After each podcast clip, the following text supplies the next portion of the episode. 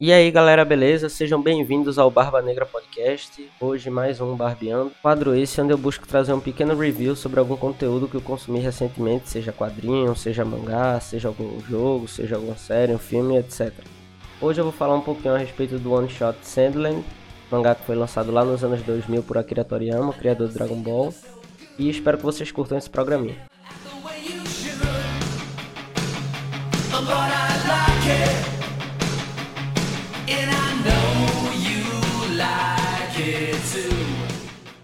Bom, como eu falei anteriormente, Sandland é um mangá que foi lançado lá em novembro dos anos 2000 por Akira Toriyama, o renomado criador de Dragon Ball. E eu resolvi ler um pouquinho esse mangá por dois motivos. Primeiro, porque foi uma recomendação do Jones, do Careca Urbano Podcast. E aí eu fiquei bastante curioso, porque eu tinha dito que gostava de Dragon Ball e ele disse que eu ia curtir muito Sandland. Então eu acabei pagando para ler. E o segundo motivo foi que eu queria me aprofundar um pouquinho mais a respeito das obras de Akira Toriyama. Eu curto muito Dragon Ball, é sem dúvida nenhuma meu mangá favorito. Então, eu acho que Sandland veio mais por um instinto de curiosidade de saber se eu curtia única e exclusivamente Dragon Ball ou as obras de Akira Toriyama de maneira geral, tendo em vista que eu tive um pouco de contato com o Dr. Slump. Gostei, mas não é muito minha vibe, aquela pegada de humor tempo todo, humor por humor. Eu li um one shot dele chamado Kintoki também, e eu acabei gostando muito. Então eu peguei Sandland para ser meio que meu veredito a respeito do autor Akira Toriyama. Sandland se passa num futuro distópico, é um mundo muito árido, assim, é deserto por deserto, e o rio que fornece água para todo esse, esse mundo, que é dividido por humanos e demônios, então eles, eles convivem, entre aspas, né? Eles são meio que divididos na sociedade. Mas aí o rio que abastecia todo esse mundo secou subitamente. E aí a água nesse mundo se tornou uma parada muito rara e ela é vendida por um preço caríssimo pelo rei de Sandland, não é isso? Então, dentro dessa aventura, assim como as outras obras de Toriyama, assim como foi Kintoki como foi Dragon Ball clássico, a história ela é num ritmo de aventura, então ela é uma viagem pelo deserto e a gente vai acompanhar Beuzebu, filho do rei dos demônios. Rei dos demônios esse que tem uma aparência muito parecida com a de Daburá.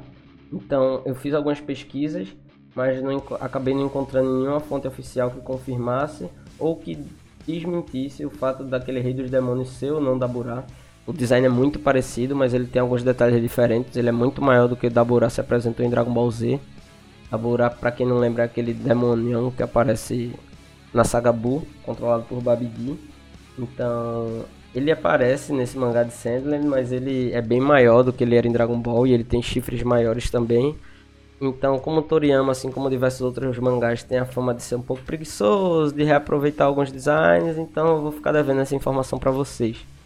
Mas, além de acompanhar Beelzebub nessa história, é, a gente vai acompanhar o Xerife Lau, que é um, um xerife veterano já, e eles vão atrás da fonte dos sonhos, que seria uma fonte que estaria situada para o sul, Endland, onde eles poderiam arrumar essa água para distribuir igualmente para todo mundo que está necessitado, né?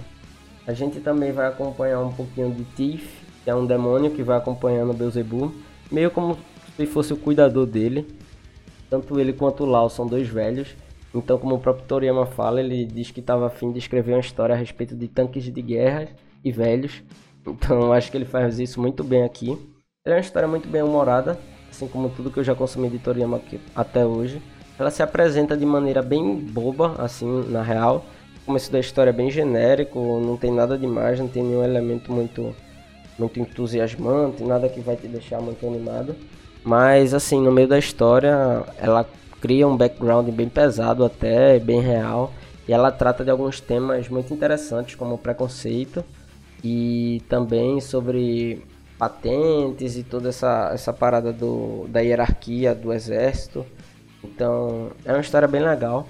Ela tem a presença de um tanque de guerra, de diversos tanques de guerra, inclusive tem batalhas de tanque de guerra, é uma parada que eu nunca me interessei para ler, eu não sou do, do meio do mecha, nem curto robô gigante, nem nada desse tipo. Mas Toriyama faz isso muito bem. A arte dele aqui está simplesmente sensacional. Para quem acompanha Dragon Ball sabe que ele teve uma mudança drástica ao longo dos anos no seu traço. Então, quem gosta daquela pegada mais clássica que ele usou em Dragon Ball e no Dragon Ball Z, ela continua nessa história. Os personagens principais são bem carismáticos. Beelzebub, ele lembra muito Goku pequeno, assim, às vezes pela inocência e ao mesmo tempo ele é bem mais sagaz que Goku era. É bem legal de ver esse contraste dele. Você acaba lembrando um pouco do início de Dragon Ball e ao mesmo tempo você tá tendo uma versão demoníaca de Goku. Então é uma parada bem interessante de se ver. O Xerife Lau ele é um personagem bem, bem profundo. Ele tem diversas camadas de background que vão se desenvolvendo ao longo da história. E o Thief, ele é tipo o melhor ladrão do reino dos demônios e tal. Então é muito legal acompanhar ele também. E ele fica o tempo todo com o maior cuidado com o Beelzebub, apesar dele ser super forte e tal. Ele tem todo aquele papel do cuidador.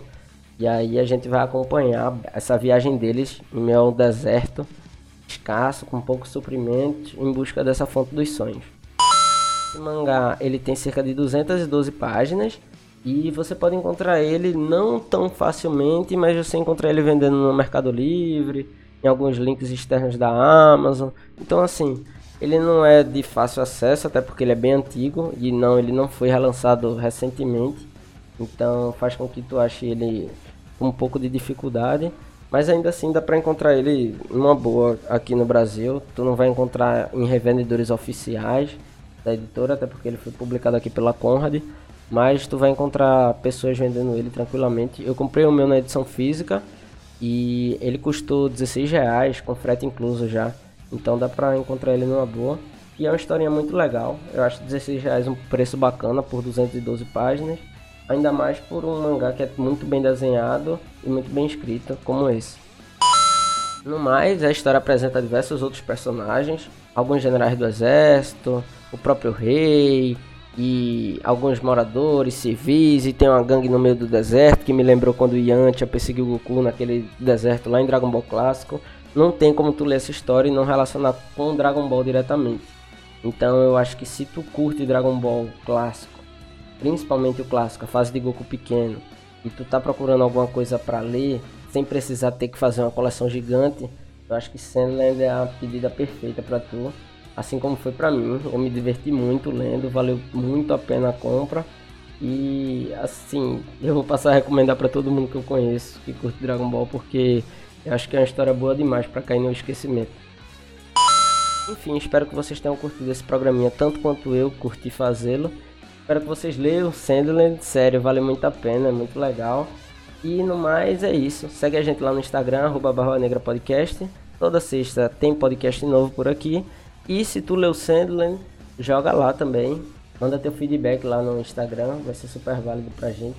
E continua acompanhando, por favor. No mais é isso. Lembrando, Sandland também tem disponível na internet gratuitamente por scans. Então, se tu não quer comprar, só lê. Eu acho que é uma história que vale muito a pena e que vai agregar bastante se tu curte esse tipo de história mais leve e descontraída.